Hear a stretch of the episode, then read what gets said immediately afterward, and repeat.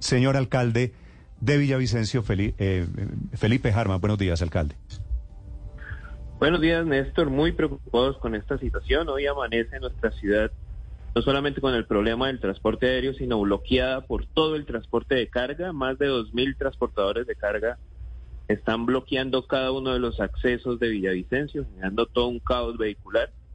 Y definitivamente lo vengo diciendo hace más o menos siete días. Esto se va a agravar si no se toman medidas drásticas, ejemplarizantes, que revistan la capacidad del Estado para atender las, las, todas las demandas generadas por este tema de inestabilidad de la vía, que ahora no solamente la inestabilidad de la vía, sino también la, la, caída de la vía alterna, la que genera esta situación de crisis. sí, esta es la tormenta perfecta, alcalde, porque es una vía, un concesionario, eh, en problemas por el invierno, fuera de eso tembló, fuera de eso se cayó un puente y fuera de eso se han generado bloqueos consecutivos de los habitantes de Guayabetal y ahora bloqueos también de los camioneros. ¿Y cuál es la medida extrema que usted ve venir, alcalde? Nosotros hemos solicitado hace más o menos cuatro o cinco días la declaratoria de emergencia, porque además hay que revestir, las condiciones oportunas para darle la mano a la economía regional. La situación es sumamente dramática. Hay gente en la vía que va siete días pidiendo en la vía, esperando que den eh, apertura. Hay dificultades incluso de insumos. Ayer tuvimos de alguna manera el acompañamiento del Ministerio de Salud en una caravana humanitaria para poder traer oxígeno porque se estaban quedando sin oxígeno las clínicas de nuestra ciudad pero estamos frente a una situación que se está saliendo de control y que la hemos venido advirtiendo desde el territorio hace mucho tiempo, con, con consecuencias que pueden seguir siendo lamentables para nuestra región y para todo el país. Sí, alcalde, ¿cuáles pueden ser las soluciones integrales? Porque hay diferentes problemas. Está la avenida Torrencial en Quetame. Luego vino el temblor, se cae el puente Los Grillos. El temblor ocasiona cerca de 12 deslizamientos de nuevo en la vía al llano. Pero luego entonces vienen las consecuencias económicas por las pérdidas para los habitantes de Guayabetal que tienen paradores y otras cosas al lado de la vía y bloquean. Hoy en Villavicencio hay bloqueos. Algunas estaciones, aunque usted eh, ayer eh, daba la buena noticia de que se logró abastecimiento de combustible, pues eh, ya comienzan algunas estaciones con la especulación. Hubo dificultades en algún momento frente al oxígeno medicinal para hospitales y clínicas. ¿Cuál debe ser la solución? ¿Usted cree que la emergencia social económica que eventualmente decretara el gobierno podría facilitar la atención a la crisis de los llanos? Puede facilitar en la medida que desarrolle todas las herramientas posibles para atender esta situación. Por ejemplo, hay que intervenir en el mercado aéreo.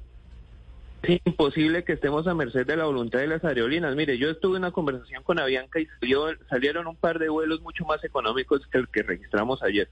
Pero eso tiene que ser bajo el liderazgo del gobierno y bajo las condiciones específicas en las que tenemos a Satena, como ustedes bien lo decían, para que habilite y fortalezca el tráfico aéreo. Otro asunto puntual, mire, la gente que está me está planteando, claro, hay conflictos, pero ya a estas alturas del partido, y hablemos de la inestabilidad de una cordillera con mangueritas, como acaba de decir la Dani, eso es vergonzoso para la ingeniería nacional. La concesionaria tiene una cuenta corriente de 10 mil millones de pesos, de 7 mil a 10 mil millones de pesos para compra de predios, y no ha comprado uno. Y es parte de las obligaciones de la licencia ambiental de la doble calzada. Mm. Definitivamente se requiere ya tomar decisiones de comprar predios, intervenir cuencas que están prácticamente tambaleando a partir del sismo. Sobre el tema de las tarifas eh, aéreas, ¿por qué es más caro comprar un tiquete Villavicencio, Bogotá-Villavicencio, si usted lo compra en Villavicencio o lo toma en Villavicencio, que comprar un billete, el mismo tiquete Bogotá-Villavicencio-Bogotá? A mí me sale mucho más barato comprarlo en Bogotá que a usted en Villavicencio, ¿por qué?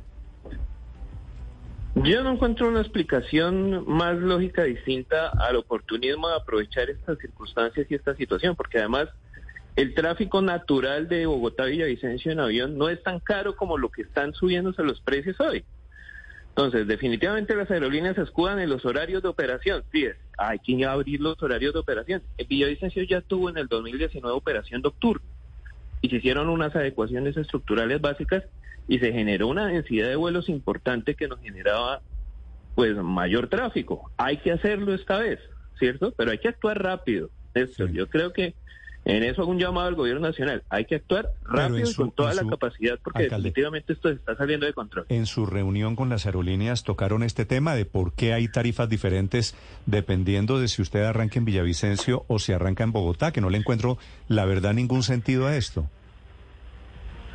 No, nosotros simplemente tuvimos una reunión, incluso ayer fue incluso a partir del trino con Avianca y Avianca toma la decisión como de aperturar un vuelo auxiliar. Pero lo que sí es cierto es que las demás aerolíneas que tienen habilitada la ruta tienen que cumplir la ruta. Porque eso es lo cierto. Entonces, claro, como quedan dos o tres vuelos diarios, pues sí hacen mm. fiestas con los precios. Pero el tema es, es, es de, de actividad clara y concreta a la hora de intervenir este tipo de problemas. ¿Qué aerolíneas vuelan a Villavicencio, alcalde? Son EasyFly, ¿cierto? EasyFly, Avianca. Y Satena. Y Satena. ¿Y usted con la gente de Satena no ha hablado? Pero Satena no tiene vuelos disponibles. No hemos tenido comunicación alguna con Satena. Estoy, usted estoy comprando y no hay. Yo he volado a Villavicencio en Satena. Sí, sí, pero, pero es decir, para estas fechas ya está completamente vendido por eso, pero, pero ahí es donde, alcalde, si Satena es una entidad estatal, es una empresa industrial y comercial del Estado, Satena tendría que estar poniendo 100 vuelos diarios si se necesitara, con tarifas relativamente manejables, más módicas que las comerciales. Concuerdo plenamente con usted en esa apreciación. Y hoy no hemos tenido comunicación con Satena a pesar de que los hemos buscado. Eso es Fuerza Aérea, ¿no? Sí, eso, es, claro, claro, que es el, eso quiere decir Ministerio de Defensa del Ejército de Colombia, la, Fuerza Aérea de Colombia. La Fuerza Aérea de Colombia. Alcalde, ¿por qué los transportadores, los de carga, los camioneros se rebotaron esta mañana y están bloqueando las salidas de Villavo? Yo, yo le quiero decir una cosa, Néstor, y es que comprendo perfectamente ese, ese malestar. Llevan siete días viviendo en la vía Nadie les da razón. Definitivamente aquí hay una incertidumbre concreta, porque lo que estaban habilitando el día de hoy era un canal de carga, pero un canal de carga que además es susceptible a nuevos cierres. O sea, no hay hoy a estas alturas una ruta clara de qué es lo que va a pasar con la vía Bogotá-Villavicencio. Simplemente hoy se habilita era un canal de carga, pero un canal de carga en el que el primero que dice que los, los transportadores están a merced de su voluntad es la concesionaria vial.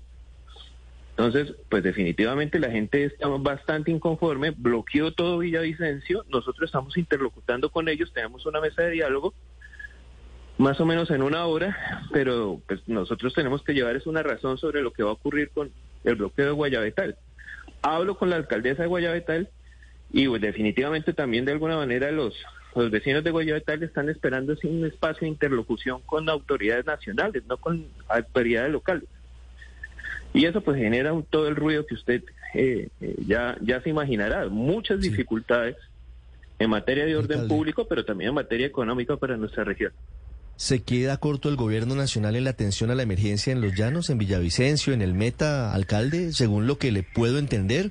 Porque llega el ministro de Transporte, pero aquí falta interlocución política y falta presencia del Ministerio de Defensa, faltan, faltan otras entidades. ¿El gobierno al menos no está actuando de manera integral como debería, en su opinión, frente a la crisis que hoy están afrontando ustedes? Yo creo de manera muy responsable que se tienen que habilitar todas las herramientas necesarias para abordar esta crisis, porque lo que sí siento es que no se ha dimensionado lo que esto implica. O sea, el mismo ministro de Transporte lo ha dicho con claridad. Esto es un tema de tres fases que no va a ser rápido, no va a ser rápido y que es susceptible a cualquier circunstancia y situación. Aún hay réplicas. Aún ayer, a las siete y media de la mañana, había una réplica de tres puntos. Y claro, la susceptibilidad de los nuevos 11 puntos críticos de la vida sigue siendo bastante regular. Entonces sí creo que debe existir una presencia integral del Estado, ojalá liderados por el señor presidente, para que realmente aquí se coordinen las cosas, porque el ministro de Transporte no va a alcanzar nunca a tapar esta situación. Eh, él solo con su capacidad requiere también de una acción articulada por parte de distintas carteras y dependencias.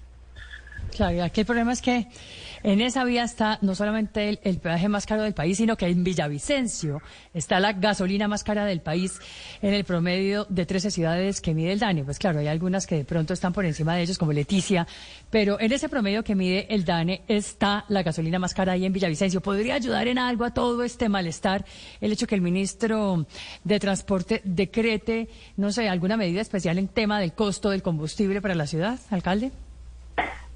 Con minas, nosotros lo hemos venido interlocutando porque en este momento el galón es de 14 mil pesos y, por ejemplo, Bogotá, si no estoy mal, está en 13 mil 600.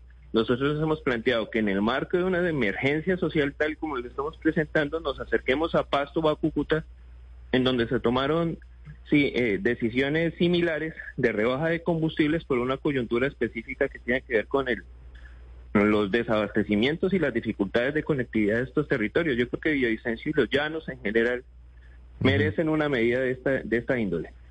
Sí. Doctor Harman, ¿qué está pasando con el suministro de oxígeno? Porque ayer hablábamos de que no llega por tierra, pero tampoco puede llegar por vía aérea. ¿Qué está pasando en los hospitales de Villavicencio? Hasta ayer teníamos oxígeno, eh, sin duda alguna con, con el ministro Guillermo se habilitó toda una caravana con Cruz Roja, también colaboró la policía para traer oxígeno. Hoy podemos decir que tenemos la tranquilidad de abastecer el oxígeno en nuestras clínicas por alrededor de ocho días, pero eso es solo una, es un pedacito de lo que significa esta, esta situación. O sea, de alguna manera lo que se trata es de revestir la capacidad del Estado para atender una situación integral que hoy tiene bloqueado a medio país que eso de alguna manera se desconoce al interior de, Colombia. Hoy medio país está totalmente bloqueado. Sí, pero, pero alcalde, no se desconoce. La razón de esta entrevista es porque se conoce perfectamente. Esta es la radiografía, al final de cuentas, si me permite la metáfora, radiografía de una ciudad sin oxígeno. Sin oxígeno quiere decir sin carreteras, sin vías, sin cómo llegar, bloqueada literalmente por diferentes transportadores. Alcalde Harman, gracias por acompañarnos esta mañana. Feliz día. Néstor, mil gracias a usted y a todos los oyentes.